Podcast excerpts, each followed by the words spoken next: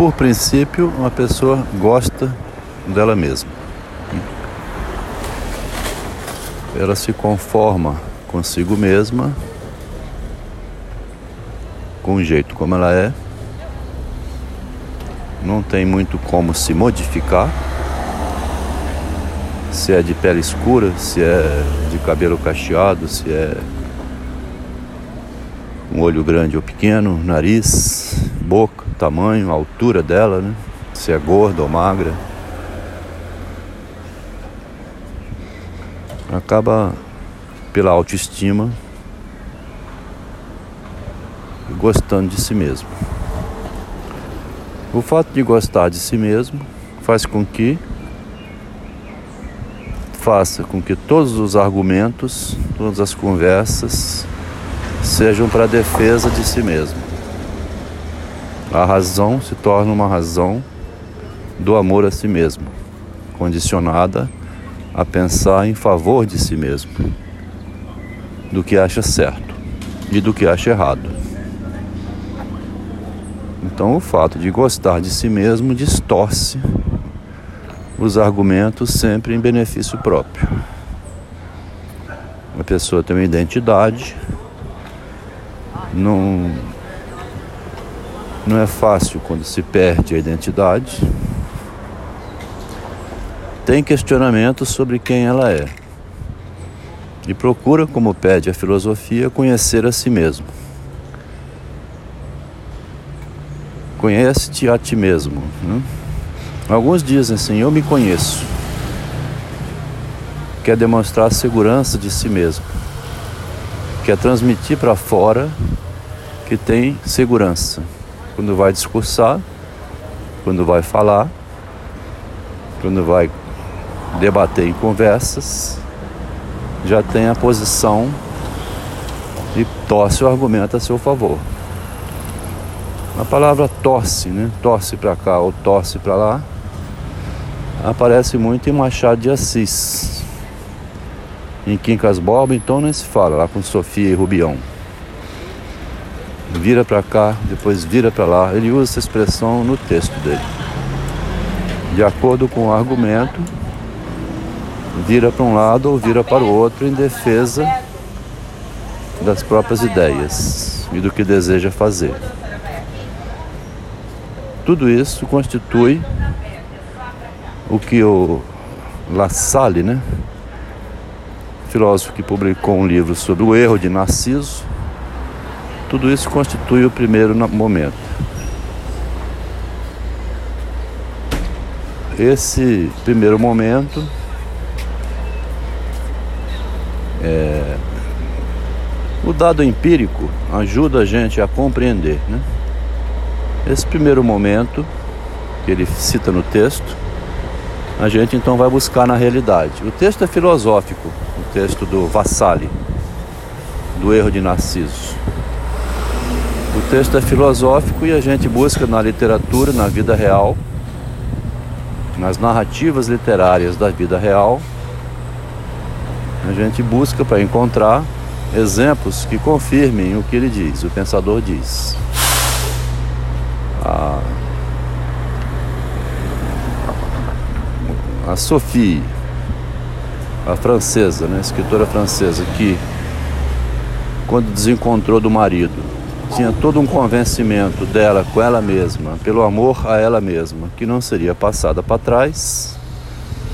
E quando aconteceu isso, é, aconteceu uma rachadura dentro dela, né? uma fenda que o Vassali chama de o erro de Narciso, que é o segundo momento. Quando a imagem dela mesma desmorona.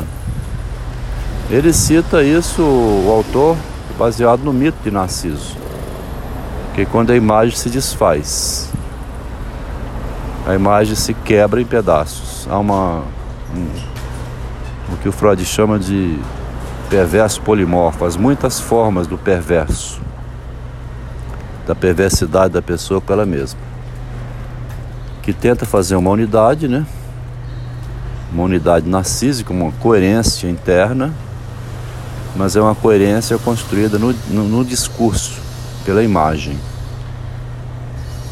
Outro exemplo é o de Bauman, O de Sylvia Plath, quando o marido vai embora, ela se suicida.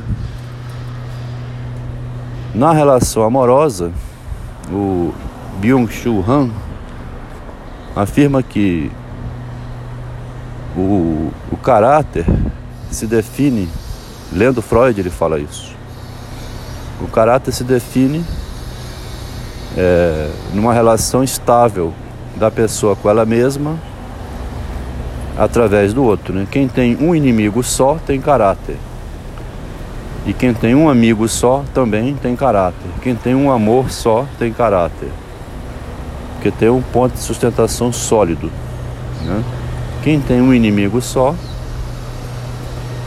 tem um oponente só e o caráter dele, segundo Bilo Churran, isso, hein? O caráter dele é sustentado por esse inimigo. Então, quando há uma ruptura, não tem mais o inimigo, o inimigo morre, ou some, ou resolve o problema da inimizade, né? Quando não tem mais o amor, como em Silver Plath, quando não tem mais a garantia da estabilidade em Bauman, quando o namorado não compareceu ao encontro em Sophie Caille, né? Nesses casos, há uma rachadura então na certeza do Narciso, rompe. Quando o Bauman fica completamente perdido, ele vai ver então a identidade líquida. A Sophie Caille vai fazer 99 palestras sobre a perda do amor dela, que ela tinha por ela mesma, acreditou tanto nisso, que o namorado não fosse falhar, e quando falhou, abriu um buraco dentro dela. Quem sou eu que estou acreditando que esse homem me ama? Por que, que eu fui acreditar nessa balela? Esse rapaz não é meu, ele gostou de outro e foi embora. Onde eu estava com a cabeça que essa pessoa ia me garantir?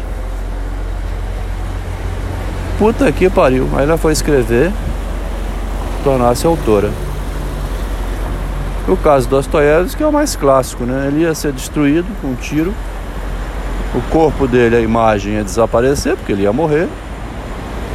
Aí ele sai escrevendo até morrer também, o Dostoiévski, sobre a destruição do eu. Né? Quando sofre então esse abalo, essa ruptura por lá de dentro, a pessoa sai questionando o que é a realidade então. O que me dá a garantia? O que é que me garante nesse mundo? O inimigo morreu, eu lutava contra ele. Não tem mais inimigo. E agora? O que, eu vou fazer? Eu passei uma vida inteira reclamando do meu marido. Ele morreu.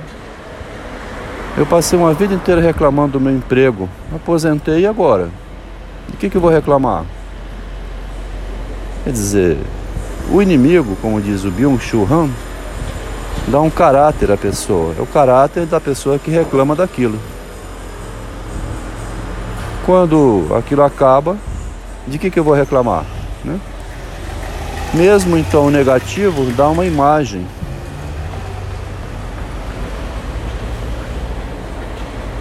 Dá uma garantia. Depois que quebra e abre uma fenda pelo lado de dentro da pessoa, que ela fica sem esse suporte externo, aí ela torna uma espécie de psicótica, de um desregulada, fica perdida na realidade se não soubesse segurar em algum lugar.